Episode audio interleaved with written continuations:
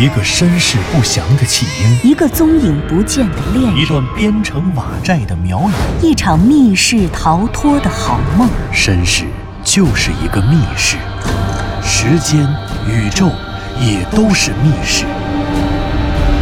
既然逃出去了，就别再回来，再回来。请听长篇小说《望山没有南风向》。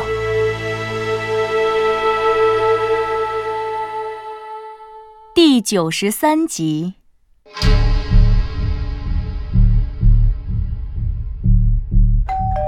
门铃的风鸣将向南风瞬间拼贴在一起的记忆碎片重新击碎。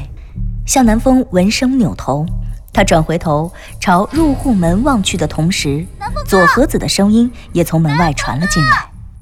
左，左和子。听起来他很开心的样子。向南风听出了左和子的声音，原本跑到了里屋的藤原结晶也听出了主人的声音，于是他哈哈哈的吐着舌头，喘着气，从里屋跑了出来，打算去门口迎接主人。他脖子上的铃铛随着他的奔跑发出叮叮当当的悦耳声响，他的指甲也随着他的奔跑划过地砖的表面，发出沙沙的摩擦声。向南风这才从记忆和思考中回到了现实。他望着入户门，看着左和子的声音传来的方向。显然，对于左和子的意外到来，向南风可没有藤原结晶那么高兴。这既不是因为左和子的到来打断了他的沉思，也不是他不喜欢左和子来这里找他，而是因为他立刻想到了自己刚才为了应付亮子而向亮子撒的那个谎。他说他喜欢上了一个姑娘，由于这个姑娘很可能会成为自己的女朋友，所以他才拜托亮子不遗余力地调查藤原龙之介的死，以及藤原龙之介和刘滴川二人的关系。等一下，如果亮子真的见到了左和子，他该怎么说合适呢？向南风有些不知所措。他本想利用从餐桌走到门口的时间，想想等会儿该怎么说，可潜意识里的一个念头却率先跳了出来，促使他立刻回头对亮子低声说道：“亮子，刚才我托你查的事儿，等会儿别说啊。”啊，这人就是你的那个？向南风做了一个虚的手势，一边做一边装着窃笑。他也没想过为什么自己打算把这个秘密调查的结果对左和子隐瞒起来。或许在亮子看来，他这么做无可厚非，毕竟事情没有调查清楚，过早让左和子知道一个与父亲死亡有关的联系人的存在，无论对谁都不是一件好事。可是向南风隐藏这件事，却并不是因为这个原因。就像是他并未将自己与佐和子曾经前往北京见刘滴川的事情告诉湘西谷主一样，这一次他同样本能地把他们的调查和调查的结果向佐和子隐瞒了起来。可是向南风为什么要隐藏这些事情呢？或许连他自己也不知道他为什么要这么做。也许在他的心中深藏着一份不安。这是当他面对着会用巫蛊术的湘西谷主，面对着因患有超忆症而拥有无限记忆能力的佐和子时，一份普通人心中的不安。他需要一些秘密，就像藤原龙之介一样，能够以一己之力对抗苗国的秘密。可是，这秘密又藏在哪里呢？十七年前，对。秘密的答案或许就藏在十七年前的那起走私文物案中。与佐和子看到那封神秘信件的时间一样，亮子的调查结果竟然也表明，十七年前，刘迪川和藤原龙之介教授确实存在交集，而这个构成他们关联的事件，居然是一起走私文物案。向南风听到这样的一起事件时，既错愕又无限的兴奋。显而易见，任谁也无法想象出这样的两个人会以这样的方式被连在一起，特别是他们的身份。刘滴川会是个警察，而藤原龙之介教授居然会是嫌疑犯。而且更加奇怪的是，这起文物走私案的本身，如果按照亮子所说，刘迪川所负责的这起文物走私案的发生地是西南边陲中缅边境，这似乎有悖常理。以往文物走私案的案发地可都是在经济发达的东部沿海地区，文物走私犯把从内地，也就是原产地的文物盗掘或者偷盗出来，然后再秘密运送到东南沿海。或者走海路走私出国，或者直接通过大型机场空运出国，然后贩卖到欧美发达国家谋求暴利。可事实上，将刘迪川和藤原龙之介串联在一起的这起文物走私案发生在十七年前，也就是一九九五年。他的案发地居然是地处中缅边境的，当时中国经济极度落后的云南边境小城。而这座小城的对面，就是毒品泛滥、地方武装林立的金三角。金三角会有人收藏中国文物吗？那里会是走私文物的目的地吗？这当然不可能。可如果那里不是目的地，而是中转站，走私者既然有能力将文物走私出境，应该没有理由在金三角再做第二次中转。大可以直接将文物卖到收藏家手中。可如果金三角不是文物走私的目的地，又不是中转站，那走私犯选择从中缅边境走私文物出境，就只有一个原因了。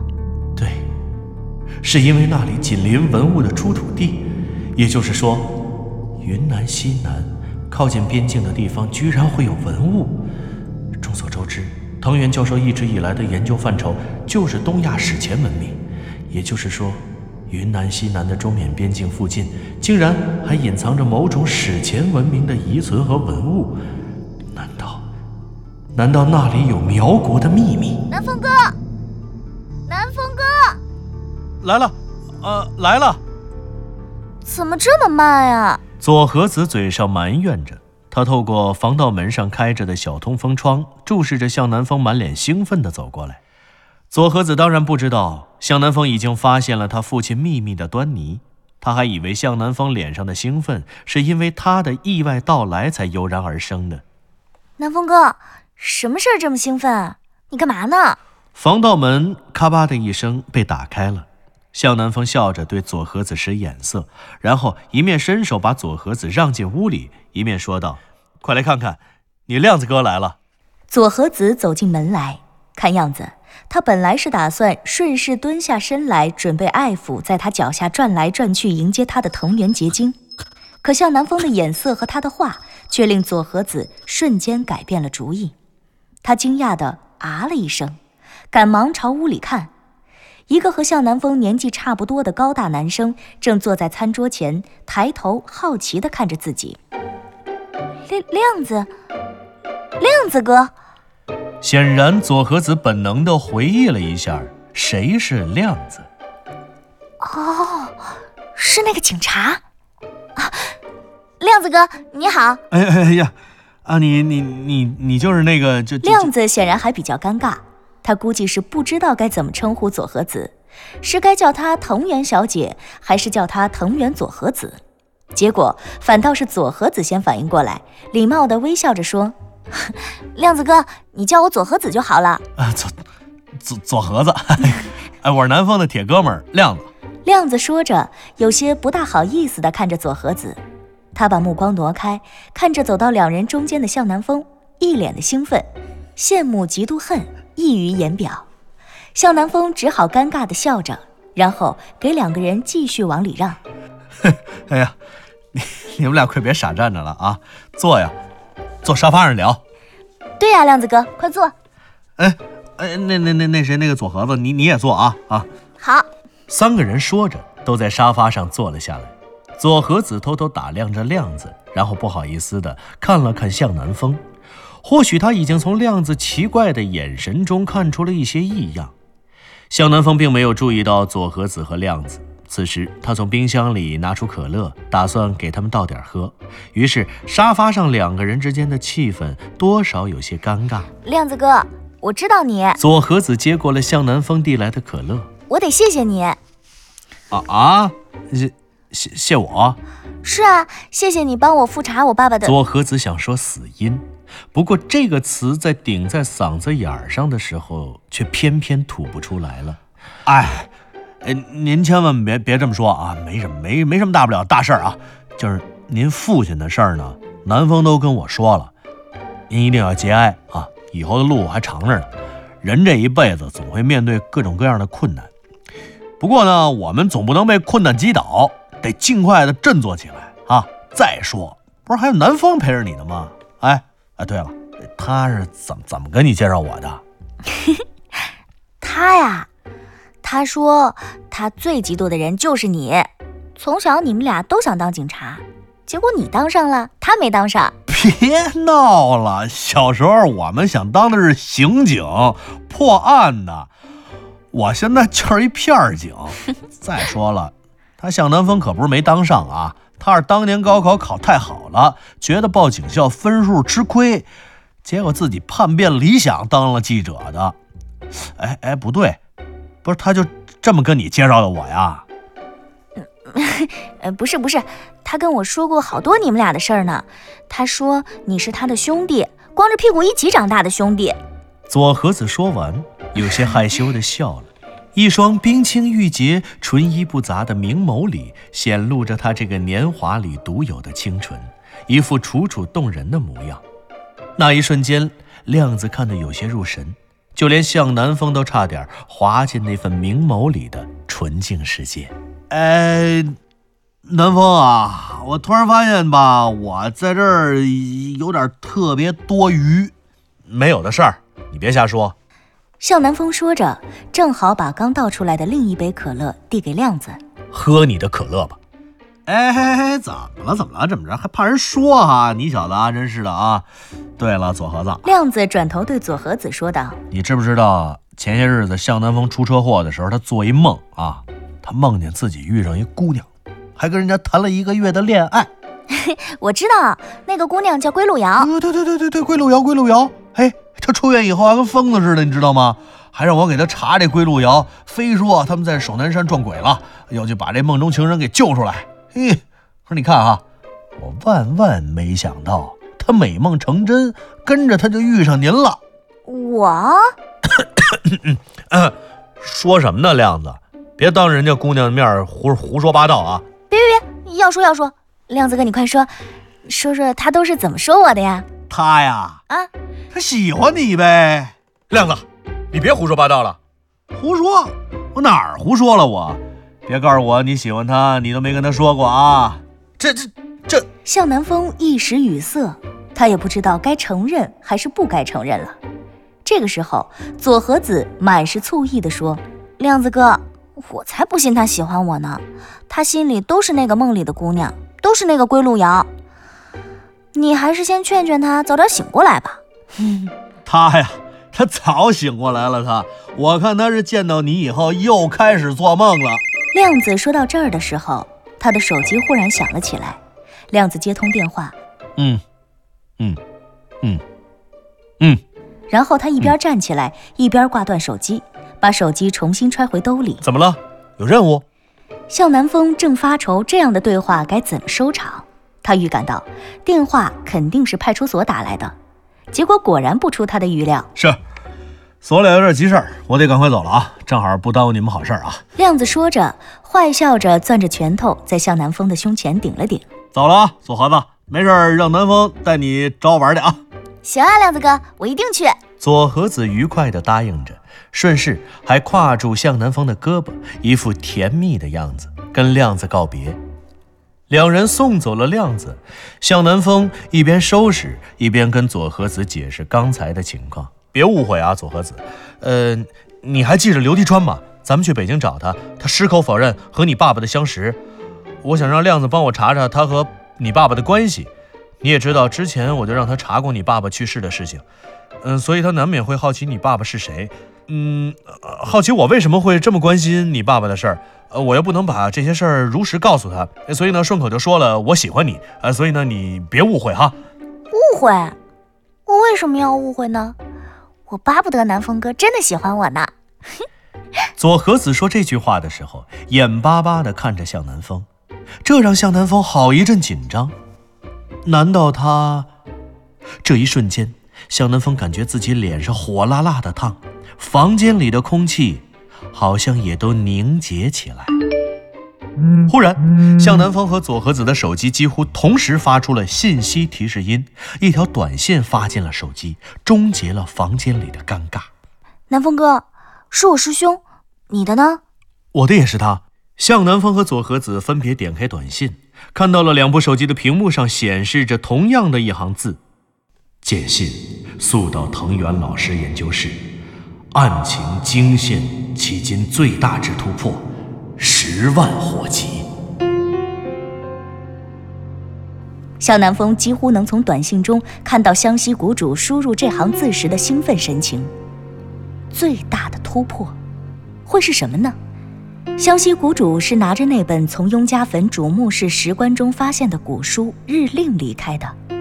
显而易见，他一定是从《日令》中发现了苗国的秘密。收到湘西谷主的短信，左和子也显得异常兴奋。他急不可耐地拉着向南风从家里出门，两人一路驱车朝圆圈艺术城藤原龙之介教授的研究室驶去。可与湘西谷主和左和子不同，向南风却揣着说不出的复杂心理。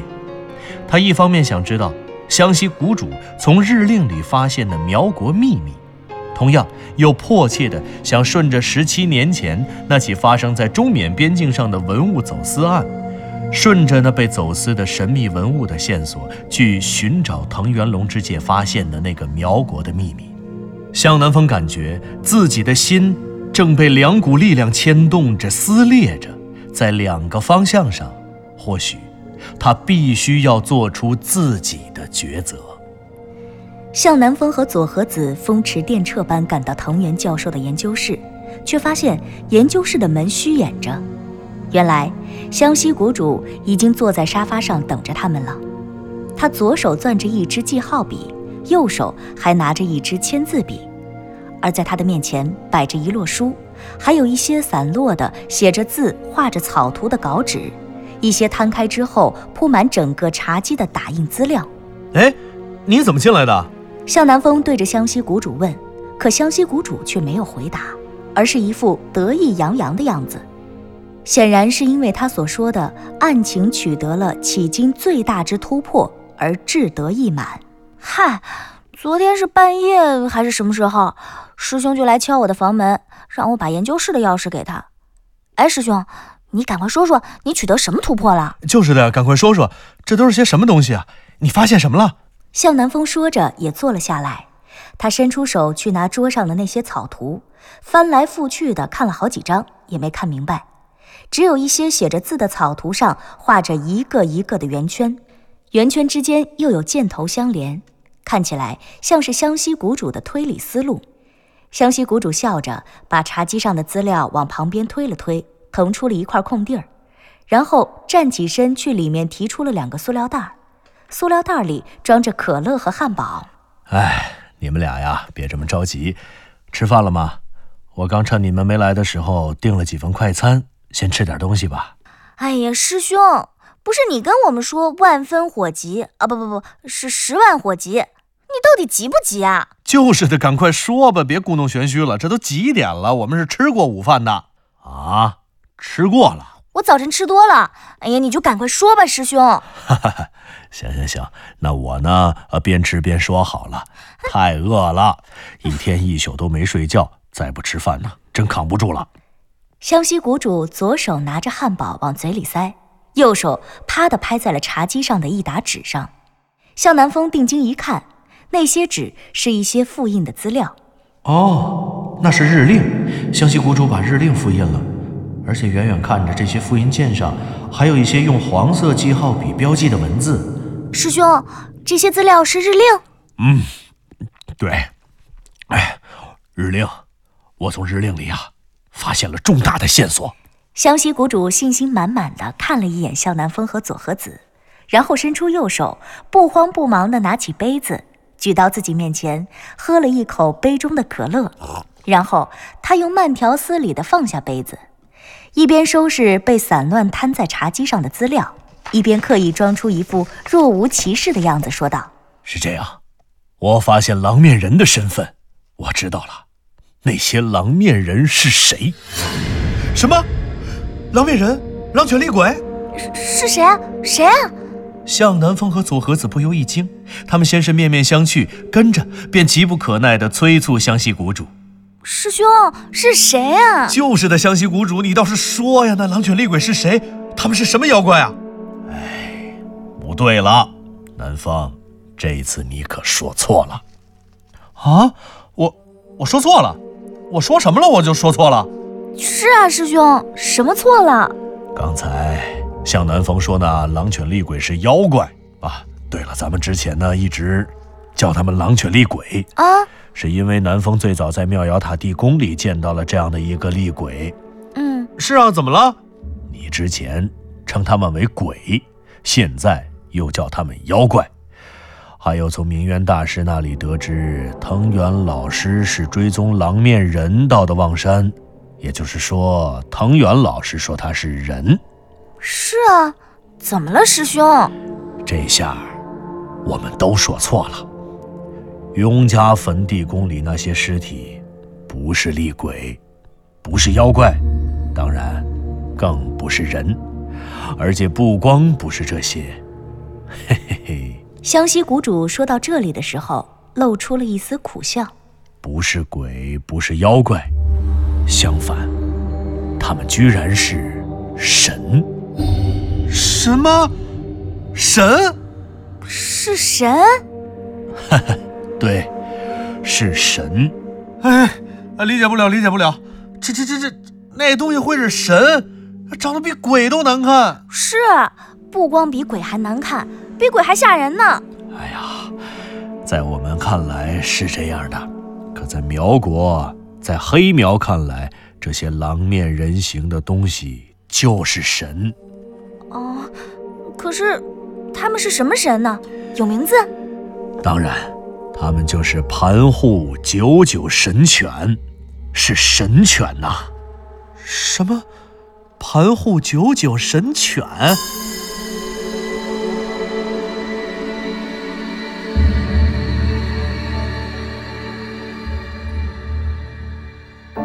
您刚刚听到的是长篇小说。望山没有南方向，作者刘迪川，演播杨静、田龙，配乐合成李晓东、杨琛，制作人李晓东，监制全胜。